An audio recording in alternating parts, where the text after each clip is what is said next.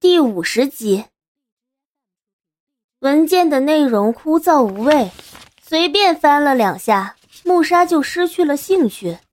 他将东西全部恢复好原状，抬头打量着四周。正当他四处乱瞅的时候，穆沙看见了对面沙发上的西装外套。怎么随便丢在这里啊？他嘀咕了一句。走过去，将外套拿了起来。啪嗒！当他刚刚提起衣服的时候，有什么东西从衣服的口袋中掉落了出来。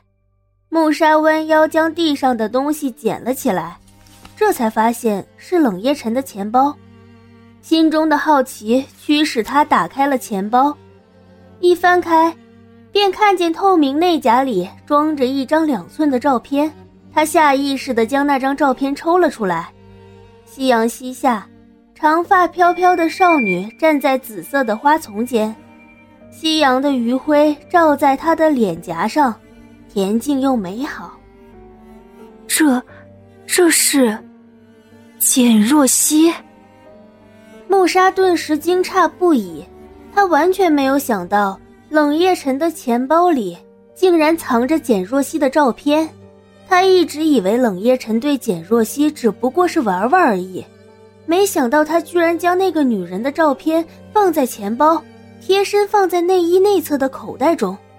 想到这里，穆莎的心不禁一阵一阵疼了起来，嫉妒瞬间蔓延开来，渐渐占据了他的心扉，更多的却是愤怒。冷夜晨究竟喜欢那个女人什么？自己哪里比不过简若曦了？论容貌身材，论学识修养，论家世权势，他自认为一点都不逊色。不，他不允许冷夜晨这样做，哪怕是玩一玩，也不可以对简若曦这么认真。穆莎深深吸了一口气，心头瞬间涌上一个计策。他将钱包重新塞进了外套的口袋里。再将衣服小心翼翼地放回了原处，走回了休息室，来到冷夜晨的床前。穆莎眼中闪过一丝光亮，嘴角也微微上扬。他蹲下来，用手轻轻地将冷夜晨的衬衫纽扣解开，露出他胸膛上的肌肤。冷夜晨没有半点反应。穆莎心中一喜，从包里拿出了手机，他连按了几下快门。拍完之后，脱去了自己的外套，大着胆子凑了过去，将镜头对准了自己和冷夜晨。采集完照片后，木沙有些心虚，慌忙穿上了自己的外套，同时也给冷夜晨扣上了衬衫纽扣。整理妥当后，便匆匆忙忙地离开了休息室。他走得很快，慌乱的脚步显示出了他的心虚和慌张。穆莎小姐，一道声音从身后猛然响起，穆莎紧绷的神经差点断掉。她合上了办公室的门，转过身，没好气的对秘书说：“你是诚心想要吓我吗？”秘书有些茫然无措，他不知道面前的人为什么会这么慌张。穆莎横了他一眼，抚着胸口顺了一口气：“穆莎小姐。”您这是要走了吗？冷总他醒了没？听到他这样问，穆莎的目光才慢慢的落到了他的脸上，心中快速的思索了一番，他眼中金光一闪，立马露出了微笑。啊，冷少和我商量完事情后就继续休息了，这次多亏了你，才没有耽误这么重要的事情。秘书小姐愣了愣。连忙露出了笑脸，穆莎轻轻哼了一记，淡定的从钱包里拿出了一张卡，微笑着递给了面前的秘书。秘书小姐，像你这么敬业的人，如今是越来越少了，这张卡你就拿着吧，算是我对你的奖励。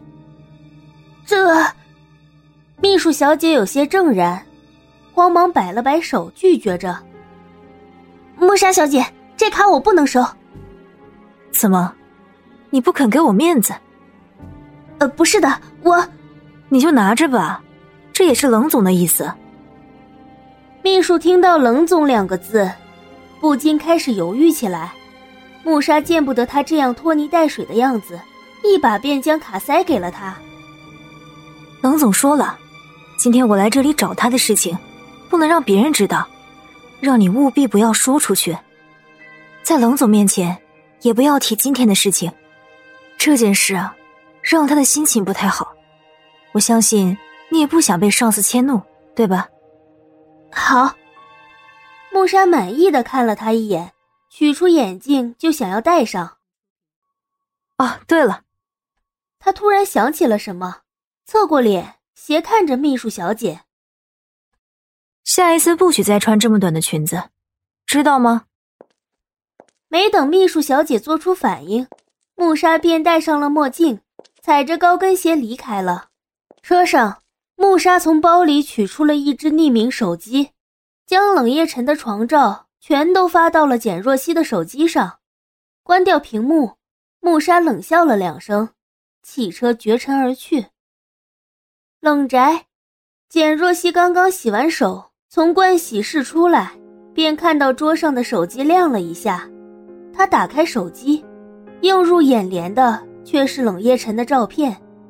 照片中的冷夜晨正陷入熟睡，衣衫不整，确切的来说，应该是他的床照。床照，简若曦心中生疑，有些莫名其妙。她看了眼短信来源，号码居然没有归属地。